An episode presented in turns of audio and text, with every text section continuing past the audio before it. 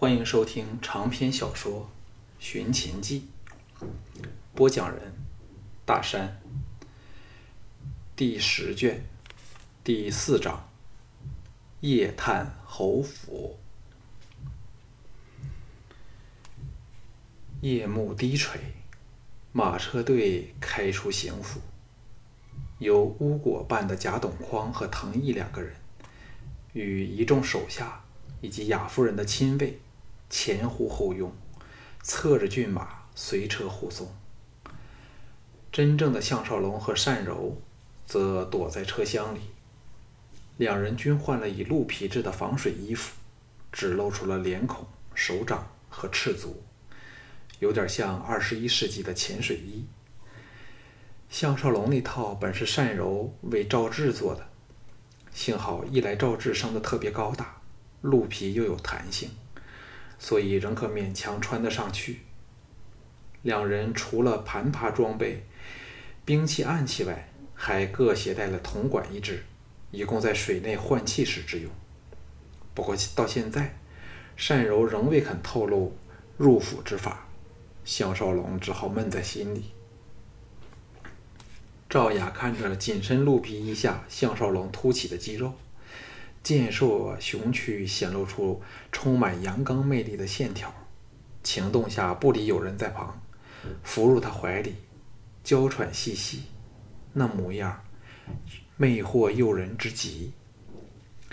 项少龙一手抚上他温热的香肩，张开另一手臂向善柔道：“柔姐不到我这里来吗？”善柔瞪了他一眼，还故意移开了点儿。到了窗旁，透窗透透帘儿往外望去。项少龙早预估到他不会顺从听话，斧头凑到赵雅的耳旁说：“雅儿想好了吗？”赵雅明白，他指的是要他先行离赵的事儿，以请求的语调应道：“这样好吗？你走后，人家待一段时间，才溜往某处会你。哎。”若叫人不知你的安危便溜走，只是担心，就可担心死赵雅了。项少龙皱眉道：“假若你王兄突然逝世，权力落到金王后手内，他肯放过你吗？那时我回到咸阳，鞭长莫及，怎样助你呢？”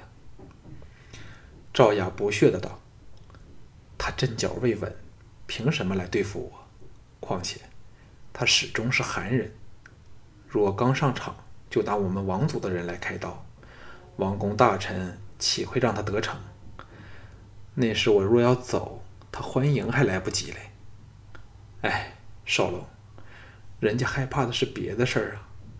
说到最后两句，声音低沉下去。单柔显然听不清楚，不满地说：“赵雅。”你说话可否大声点儿？两人为之啼笑皆非。项少龙不理他，转向赵雅道：“雅儿怕什么呢？”赵雅用力的搂紧了他，神色黯然道：“怕别的人不原谅人家吗？”项少龙其实一直头痛这个问题，只好安慰他说：“回咸阳后，我会为你做一番功夫。”廷芳和倩公主都是胸无城府的人，不会记着记恨你。其他人更不用担心，这叫将功赎罪呀。车外此时传来唐毅的声音时，准备经过侯王府了。哦，真精彩！田丹的车队对面来了。车内停止了说话，向善两人躲到了角落。雅夫人则掀起窗帘，往外望去。田丹的车队缓缓而至，双方均缓缓停下。乌果扮的董矿拍马和藤毅迎了过去，向田丹问好请安。田丹现身于掀起的窗帘后，哈哈笑道：“董将军辛苦了，我们这些闲人去饮酒作乐，你们却日忙夜忙。不过人的体力……”终有限度，董将军可勿忙坏了呀！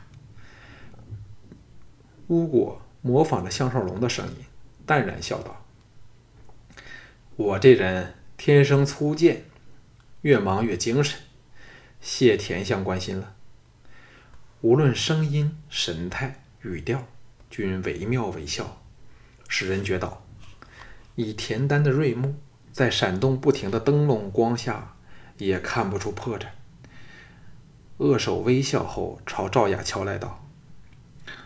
夫人这几天容光焕焕发，神采飞扬。可愿告知田丹其中妙诀吗？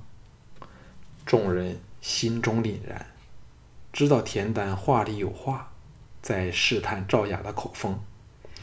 赵雅自有他的一套，娇笑道：“赵雅可不依嘞，田相在笑人家。”言罢，垂下帘子。田丹呵呵大笑，向董匡和唐毅打了个招呼后，下令启程。两大队人马交错而过，项少龙向单柔打出手势，下车的时间到了。两人借着夜色，神不知鬼不觉，演到侯府外西南处的丛林里。项少龙更不知单柔葫芦里所卖何药，直到随他到了一条小河之旁，才有点明白。单柔拉着他蹲下来说：“凡有池塘的府邸，必有入水口和出水口，这是我单柔的大秘密。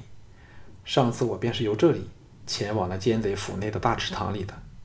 若幸运的话，说不定我们还可以直通至碧桃园那条人工河去呢。”言罢，得意洋洋地看着项少龙。项少龙说。这里离侯府足有百丈之遥，怎么换气呢？单柔横他一眼，嗔道：“真蠢！人家可以进去，自然有换气的方法。那只铜管难道是白给你的吗？除非刚下完大雨，否则河水和入府的大渠顶间总有寸许的空隙。只要把铜管一端咬在口中，另一端伸出水面，不是可解决问题了吗？”项少龙心中叹服，另一方面也是心中有气，忽地凑过去封上他的香唇，一手紧抓着他的后颈，强行索吻。单柔猝不及防，给他吻个正着，一时措手不及，略挣扎几下后，竟热烈反应着。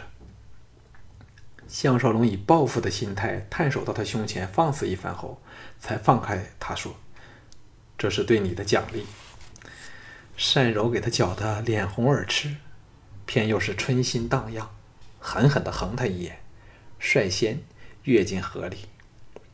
转瞬间，两人先后穿进了三尺许见方的暗水道里，在绝对黑暗中缓缓前进。项少龙心中泛起了奇异的滋味每趟当他干夜行的勾当，都有种由明转暗的感觉，就像明暗两个世界是一并。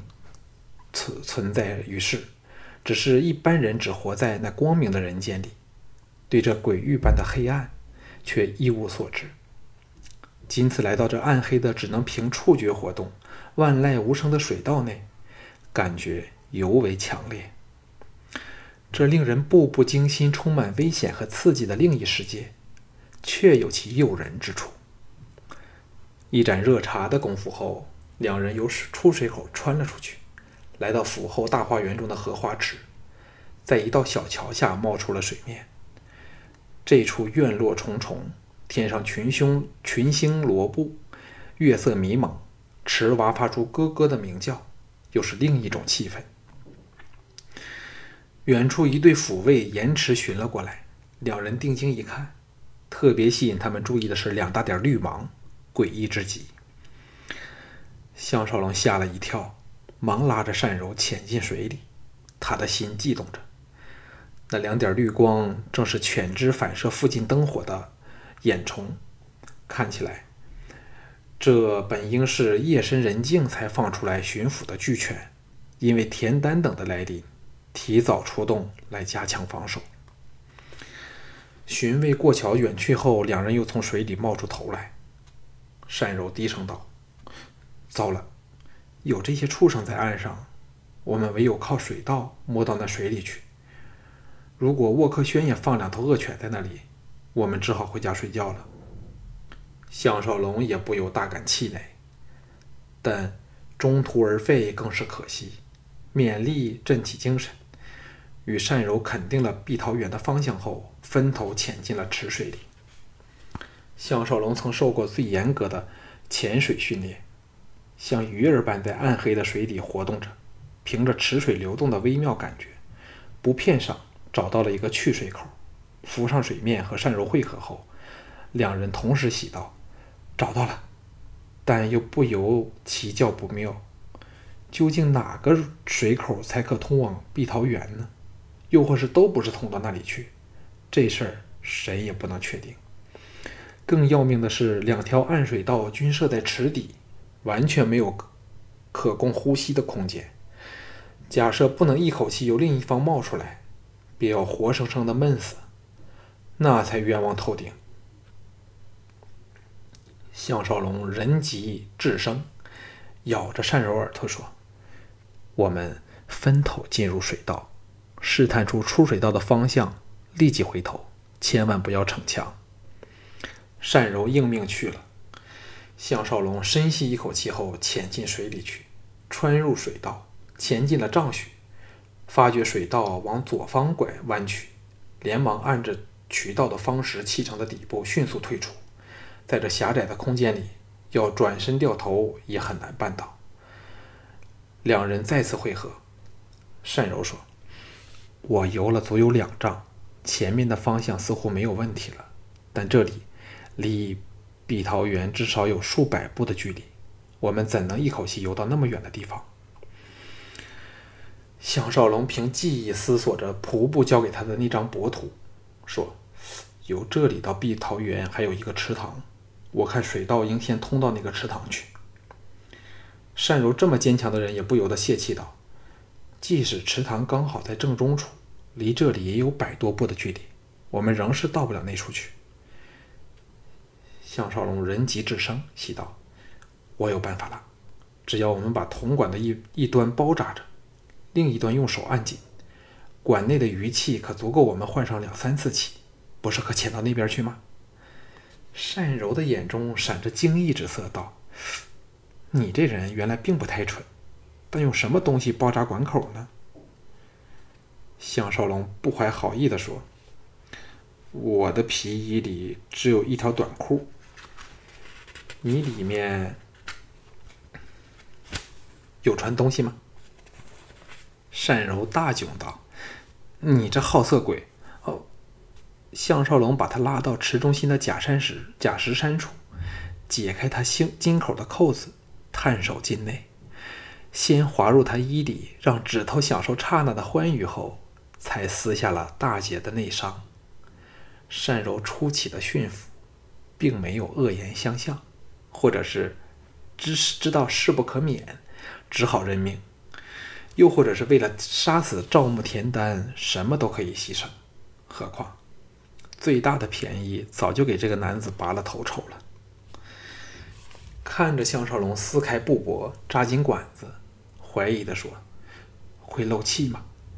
生死攸关，他禁不住关心起来。项少龙充满信心地说：“有三层布包着，湿透后纵会或露出少许空气，但那时我们早由那边的出口钻出去了。来吧。”两人游到入口处的水里，深吸一口气后，用手按紧没有包扎那端的关口，由单柔领路，钻进水道里。两人迅速伸进，游过了三十步许的距离，两人第一次换气。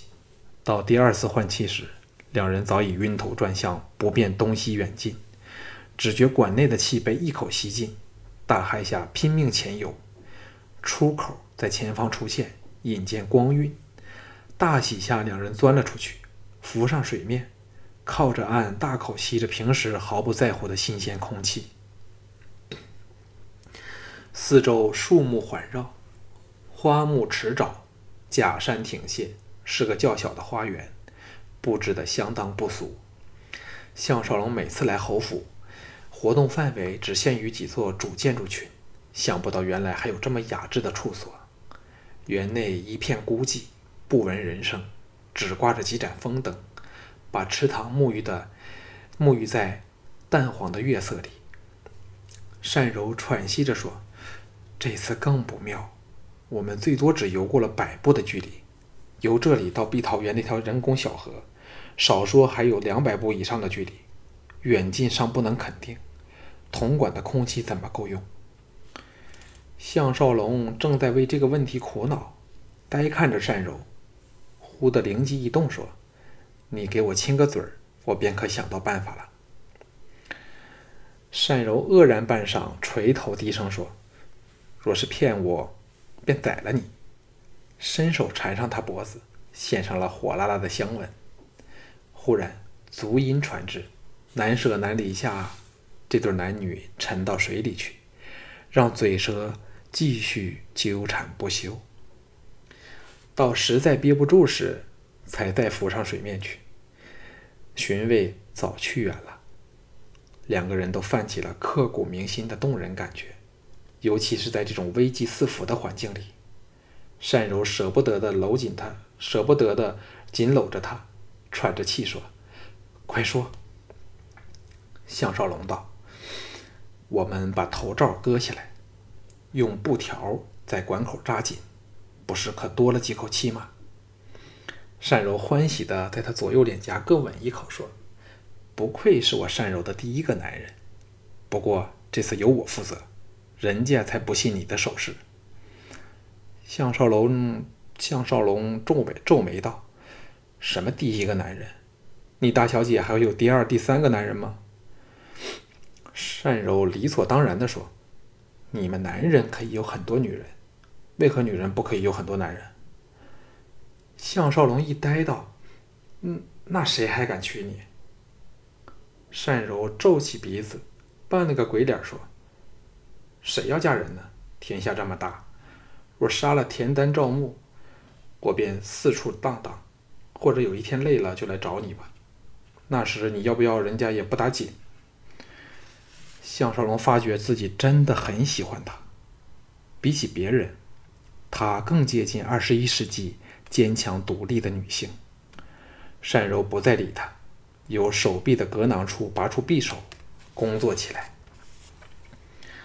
由于上次的经验，两个人换气时都小心多了，驾轻就熟的潜过二十多丈的地下暗水道，来到了碧桃园的人工河处，悄悄由河底往圆形的沃克轩潜过去。这道人工小河宽约丈许，绕轩蜿蜒而流，两岸亭台楼榭，花树小桥。美景层出不穷，守卫也森严多了。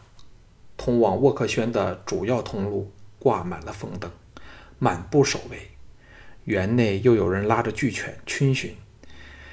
若非有这水底通道，项少龙尽管有二十一世纪的装备，欲要不为人知摸到这里来，也是难比登天。小河最接近沃克轩的一段只有丈许之遥，两人观察过形势。找到了暗哨的位置后，在一座桥底冒出了水面。项少龙看准附近没有恶犬，向单柔打了个手势，由桥底窜了出来，借着花丛草树的掩护，迅速抢至轩旁一扇紧闭的窗窗漏旁。项少龙拔出一支钢针，从缝隙处插了进去，挑开了窗插。两人敏捷地翻进轩内去，把窗门关好。又下了窗插，均感筋疲力尽，以往一角挨着墙壁坐了下来。单柔打着了火折子，项少龙忙用两手遮着，避免火光外泄。掩映的火光中，轩内的环境逐渐清楚起来。轩内布置清雅，偌大的空间放了二十多座精致木柜，阵列着各式各样的珍玩宝物。轩心处铺着地毯，围着一张大方几，放了四张上盖兽皮的舒适卧几。项少龙正暗赞赵牧懂得享受时，单柔喜道：“你看。”项少龙循着他的手指望出，只见其中两个针纹架处放置了五尺许高的大铁箱，与整个环境。绝不协调。两人大喜，捏足走了过去。单柔摸着那锁着铁箱的巨锁，苦恼地说：“这种锁我还是第一次见到，怎么打开它？”向少龙笑道：“让我这开锁宗师来看看吧。”才把锁抓到手中，还未及细看时，人声忽由正门处传来，两人魂飞魄散。单柔环目一扫，低呼道：“上横梁！”拔出了发射挂钩的筒子，开门声刚由此时传来，项少龙一把拍熄他手上的火苗，单柔已射出挂钩，准确无误的紧挂在横梁轩顶的大梁柱上去。黑暗中，项少龙不敢冒失的射出挂钩，猛一咬牙道：“抱着我！”抓紧锁子往上攀去。单柔知道事态危急，跃起，搂紧他的熊腰，把命运托付在他手里。大门洞开，有人叫道：“点灯，打开窗子，侯爷和客人快到了。”项少龙大叫倒霉，用尽吃奶之力往上攀去，单柔则把身下的绳子不断的收起来。门旁灯火亮起，十多名府卫走了进来。这时若有人抬头一看，保证他们无所遁形。幸而他们这时心中所想的不是点灯，就是开窗。一时无人有暇望向屋顶。当两人惊魂甫定，伏在横梁和瓦瓦棱之间的空隙时，下面早大放光明，新鲜空气由窗门涌入，驱走了轩内的闷气。单柔凑过小嘴儿吻了他一口，表示赞赏。足音响起，接着是赵牧的声音。你们都给本侯出去！